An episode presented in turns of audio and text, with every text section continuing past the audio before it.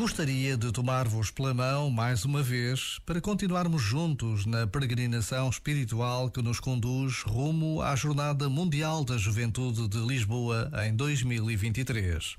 Palavras da mensagem do Papa Francisco para a Jornada Mundial da Juventude deste ano, que se vai celebrar a nível local no próximo dia 21 de novembro, dia de Cristo Rei que os jovens católicos vivam as várias etapas que levam à edição internacional da Jornada Mundial da Juventude 2023, na capital portuguesa, como verdadeiros peregrinos e não como turistas da fé.